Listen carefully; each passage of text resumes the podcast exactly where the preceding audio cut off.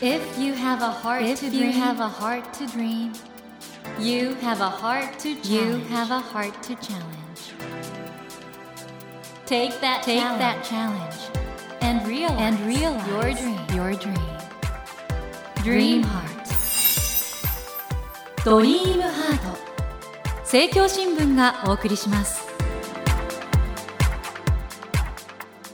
皆さんこんばんは茂木健一郎です 東京 FM のスタジオから全国38局ネットでお届けしています。ドリームハート。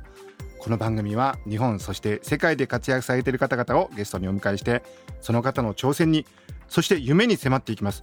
さあこの番組は挑戦や夢がテーマなんですけど今日お迎えしたお客様ほどこの2つの言葉がふさわしい方はいないんじゃないでしょうかね。ォルト・ディズニーを超えると 言っております、はい。えー漫才コンビキングコングの西野昭弘さんです、どうもこんばんは。は。よろしくお願いします。西野です。お願いしデます。ィズニー超えちゃいますもんね。いや頑張りますそこは。はい。もうずーっと言ってますもんね。ディズニー超えるって。そうです。だから茂木さんとお会いした時からもうすでに言ってるはずで。言ってましたよね、はいはいはいはい。もう長いですねディズニー超える歴は。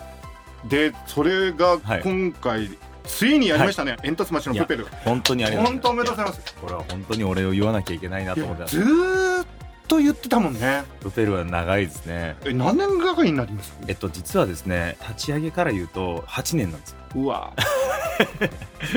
すごく頑張ったよね。めちゃくちゃなあのもともと映画の脚本が先にあってですね、うん。でそれが全7章立てぐらいなんですけどただこれ誰も知らない映画なんで その時点では。うん。映画館まで足運んでもらえないなと思って3章と4章だけを世に出したのが絵本「煙突町のプペル」っていう順番なんですよ。世の中はなんか絵本が先のような気がしてるけど、はい。逆なんだね、逆なんですよ、うんうん。だからそういう遠回りをしないと届かない作品だったのでやっぱりどうしたって時間がかかっちゃったんですけど。最初のあの初号死者っていうんだっけ？あれ見た時どうでしたか、いややっぱりね僕もそうなんですけどみんな泣いてたんですよ。うんうん。それが良かったなっていう報われたなっていう感じですね。ついにここまで来たとはいはいはいはいはいはいはい。みんな泣いてたのが良かったですね、手元の資料でいうとですねはい、12月25日の公開から10日間で動員63万人興行収入8.7億。はい。アニメ映画としてはあの大ヒットの劇場版「鬼滅の刃無限列車編」に次ぐと。はい、すごくないですかいやいやこまあ本当にね「鬼滅の刃」を作りたかったですけどね。れ ちょっと待って。それは別の作品になっちゃうじ「ゃないですか。鬼滅の刃」の作者でありたかったですけど可能であれば。もうだからあれですよねあの、はい。芸人を辞めて絵本作家、という肩書きにした時は世間はねちょっといろいろいやーすごかったですね。もう本当に15年ぐらい前なんですけど 当時はもうなんで芸人が絵本書いとんねんとか、うん。それこそひな壇出ろよとかうん。そういう声が結構あったんで非難ばっかりでしたね当時はそれが今や出過ぎた釘は打たれないって言いますけどもう出ちゃったんじゃないですかね。いやーいやでも今は今で結構批判ありますよ目立つとやっぱそれはそれなりにありますね。そうですか、まあ、そのあたりもゆっくり、はい。この後ですね、はい。えー漫才コンビキングコングのこれキングコングのって言い続けた方がいいんですかね。一応ねあの コンビでやってるんで まあ相方も相方でカジサックさんねすごいですよね。個人で動いてるんですけどコンビでやってます、はい。一応まあじゃあ、はい。ということでキングコングの西野昭弘さんをお迎えして、もうこれ世界制覇かな。その話を伺うんですか頑ね張ります。はい。はい。よろしくお願いします。お願いします。ドリームハート。まあみんな知ってると思うんですけど、はい。プロフィール読んでもよろしいですか？あありがとうございます。えー西野さんは1980年兵庫県の生まれで1999年梶原裕太さんと漫才コンビキングコングを結成します。そしてお笑いだけにとどまらず絵本執筆やソロトークライブ舞台の脚本執筆を手掛け海外でも個展やライブ活動を行っていらっしゃいます。そして社会的なこともやってまして、はい。2015年には渋谷のハロウィーン翌日のゴミ問題の娯楽化を提案、区長や企業およそ500人の一般人を巻き込む異例の課題解決法が評価され広告賞を受賞されました。その他クリエイター顔負けのまちづくり企画世界一楽しい学校づくりなど未来を見据えたエンタメを生み出し注目を集めていますそして2016年絵本「煙突町のプペル」を発表し累計発行部数これ今何部になってますか？今ね65万部です。65万部の大ヒットとなりまして2020年12月には映画化もされ話題を集めていらっしゃいます、はい。これ絵本の65万部ってかなりすごくないですか？絵本の65万部はすごいですねなんか。でもまあ決めてたことが一つあって、はい。まあ絵本に限らず本がそうなんですけど本って大体こう出してですね2週間ぐらいが例えば1週間2週間が平積みになって、うん。3週間目からこう棚出しになってで4週間経ったらこう本屋からちょこちょこ消えていくっていう感じじゃないですか、あの勝負をしちゃダメだなっていうのがあって、まあ、要するにそうするとですねなんか2週間以内に結果が出る本じゃないともうそういうタイトルだとかそういう内容にしないと本って売れないものになってしまうから。と人に分かってすぐ伝わるようなもんじゃなくて。ダメそういう形のものしか出来上がっていかないなと思って、これに乗っかっちゃダメだと思って、で、僕たちは個展を国内外でやって、その出口でお土産として絵本を売るっていうのをやっていて、なので、まあ、要するに僕たちの絵本っていうのは、売り上げが止まることはないっていうことですね。うんうん。個展を回し続ける限り、細かく細かくではあるんですけれども、ちょっとずつ積んでいってっていうのが、だから、バズってはないんですけど、売れ続けてるっていう。この今僕たちっておっしゃったんですけども、この絵本が実はあの総勢 33名のクリエイターですそうです。分業制でやってが集まってこれもともとの西田さんの原画もすごい密度強くてね、はいはいはい、はい。あれペンで描いてんですかあれ0.03ミリのボールペンで書いてるものすごい書き込んでますよね、はいはいはい。あれがあってそこにクリエイターがそうですね。それはちょっと考えたことがあって、やっぱり僕、色塗れないんで、ちょっと待ってボール、ボールペンでしか書けないですよ。色塗るのが得意じゃないですよ。だけれども、自分の頭の中にある煙突町は、やっぱり色ついてるんですよ。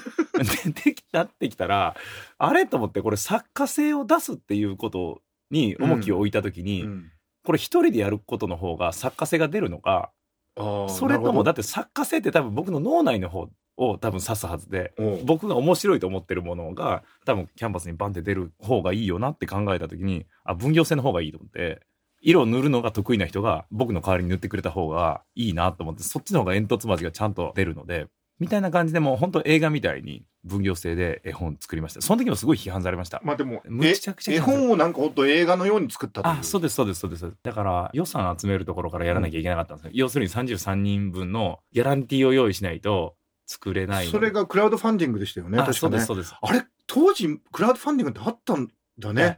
あったんですけどやっぱり批判がすごかったですね。日本中がクラウドファンディングまだ知らなかったんで、うんなんか詐欺かなんかやみたいな。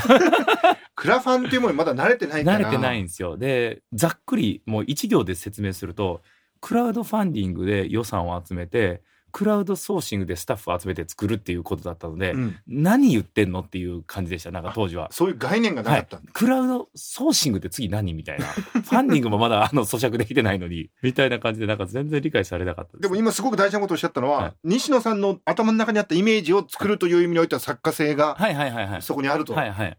そうだなと思いました。これはこの今回のアニメ映画もそうなんですよね、そうですね。もう、煙突町のプペルは、それどころかもう今はもう何百人、すごい人数なんですよ。これあの 4°C という素晴らしいスタジオがはい関わってらっしゃるんですけどはいももともとはスタジオジブリのあたりから、はいはいはい、の流れですね。はい。だだから本当にアニメの保守本流なんだけど、はい今回の映画何人関わってらっしゃるんですか、スタッフですか？うんいやー。まあエンドロールありましたけどねそう、もう、スタッフだけで言うともう3、400人もっといるかな。音楽だけでもすごいいるし、アニメーションだけでもすごいいるし、で、実はアニメーションやる前にこう、振り付けのスタッフとかもすごいいるんですよ。踊りの場面がね、あのハロウィンの冒頭の方にしか、はいいや、ちなみに僕も見て本当に、堀江さんは4回泣いたそうですが。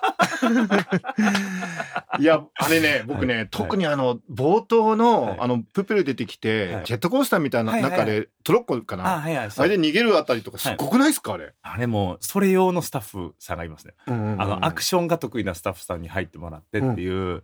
でもやっぱり非常に重要だなと思ったのが、僕たちの作品っていうのは、うん。まずそのキャラクターが認知されてないんで、そあ、のまだ。ドラえもんとかポケモンとかうん鬼滅みたいな感じですでにもうテレビ放送されてそれの映画化っていうわけではないので全然知らんキャラクターが出てきてでこの主人公2人に感情移入をしなきゃいけないっていう、しかも結構最速で感情移入してもらわなきゃいけないってなったらいきなりこの2人が喋り始めてもうん話聞いてもらえないなと思って でやっぱアクションってやっぱり非常に重要だな頑張れとはなるので。うんうんうん。それはなんか主人公たちとお客さんの距離を縮めるためにはいい打ち手だなと思って結構アクション多めなんですよだから前半は。今回ですか、あの、はい西野さんがあの、脚本、そして制作総指揮っていうね、はい制作総指揮としての仕事、大変だったですね、じゃあね。あもう本当に大変です。今なんかあの皆さんスタジオの中で上上を見てますどんな感じだったんですか？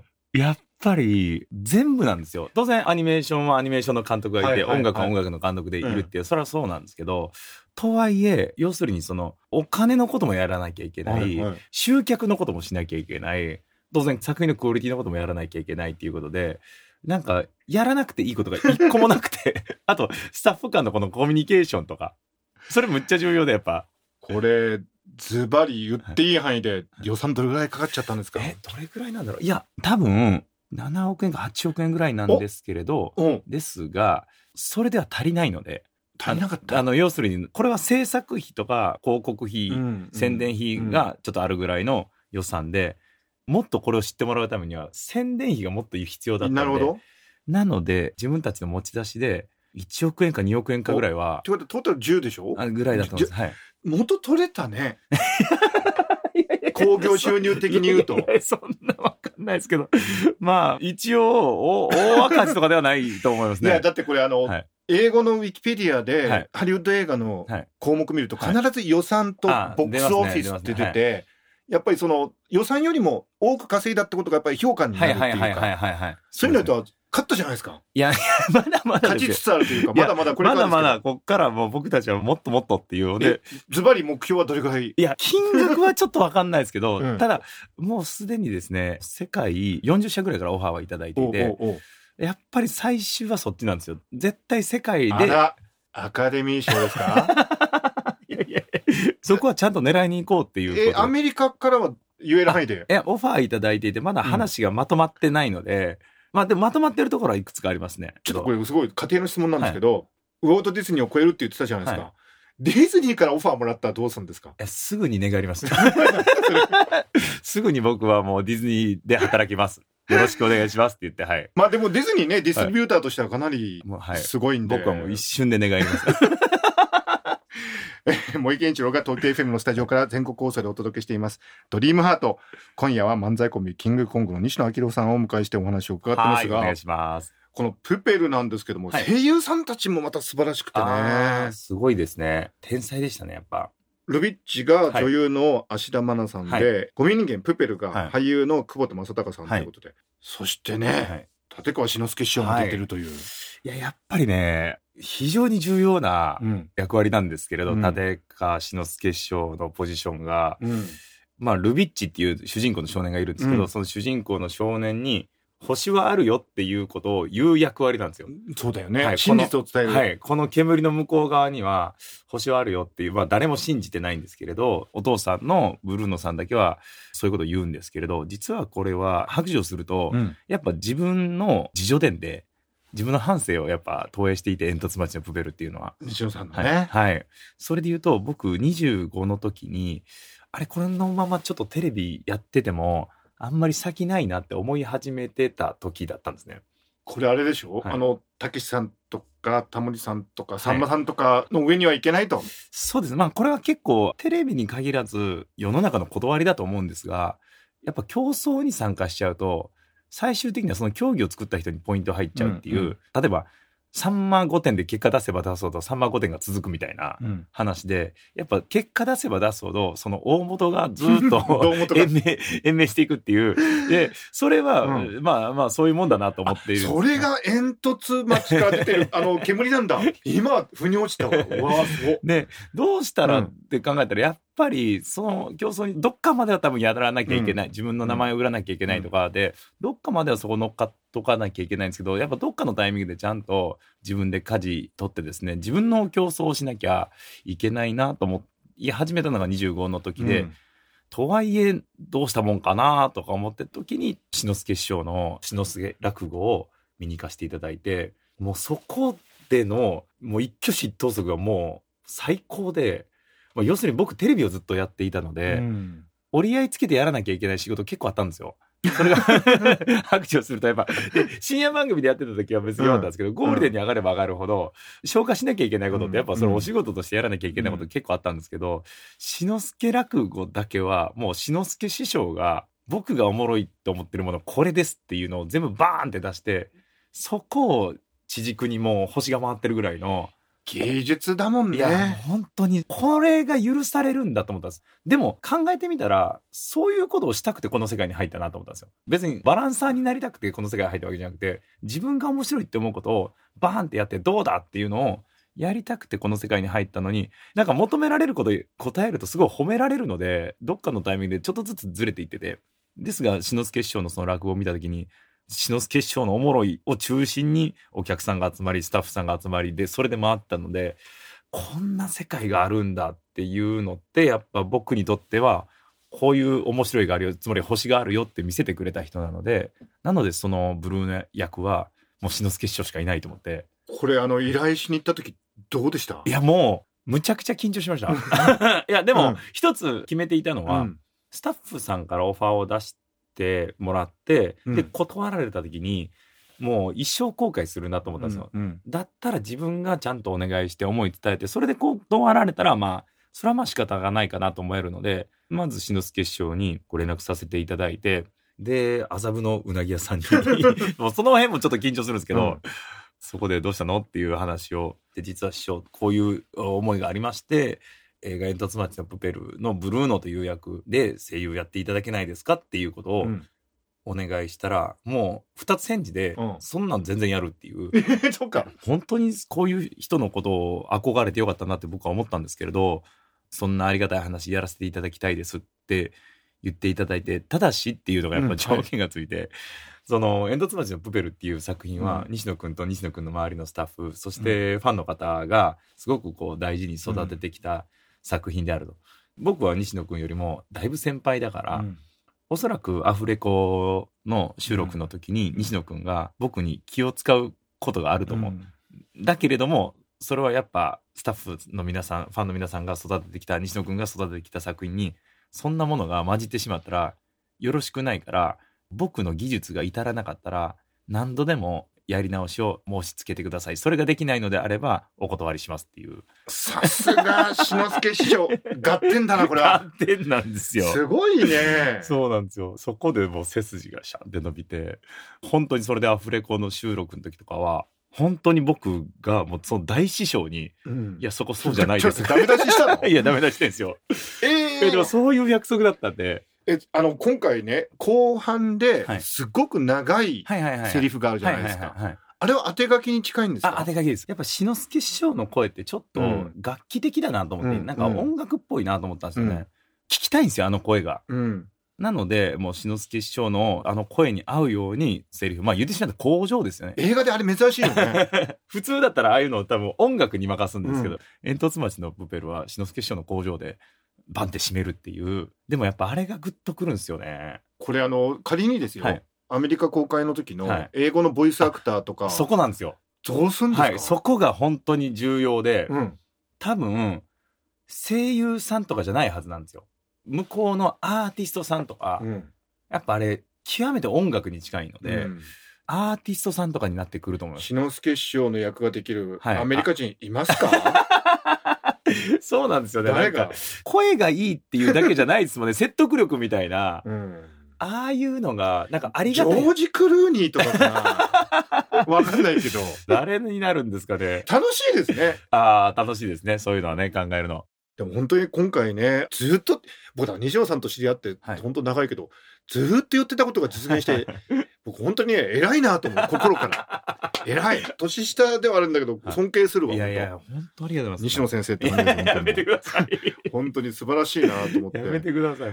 これね、もうすでに多くの方が見てらっしゃると思うんですけど、これから見る人に向けて、はい。まあ、それはたまたま重なった。もともと自分の自助伝とか、うん挑戦する人を応援するっていうテーマで作った作品ではあったんですけれど、その黒い煙に覆われた街で希望も夢も持てないっていう、その中でも煙の向こうになんかあるんじゃないかっていう希望を持ち始める主人公たちがいるっていう、この背景が現代、つまりコロナ禍と全く重なって、うん今もうなんかもう何もやれないっていう状況になってるじゃないですか。でもここでやっぱり夢とか希望みたいなものを捨ててしまうともう僕たちもう息もできないんで、なのでそういう人たちに向けてエールとなるような作品になったなっていう感じがしますね。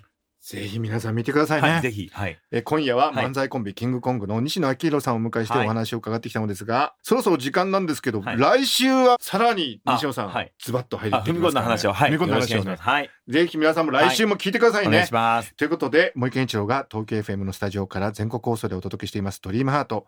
今夜は西野昭弘さんをお迎えしました。お世話になりました。ありがとうございました。Never let go of that dream.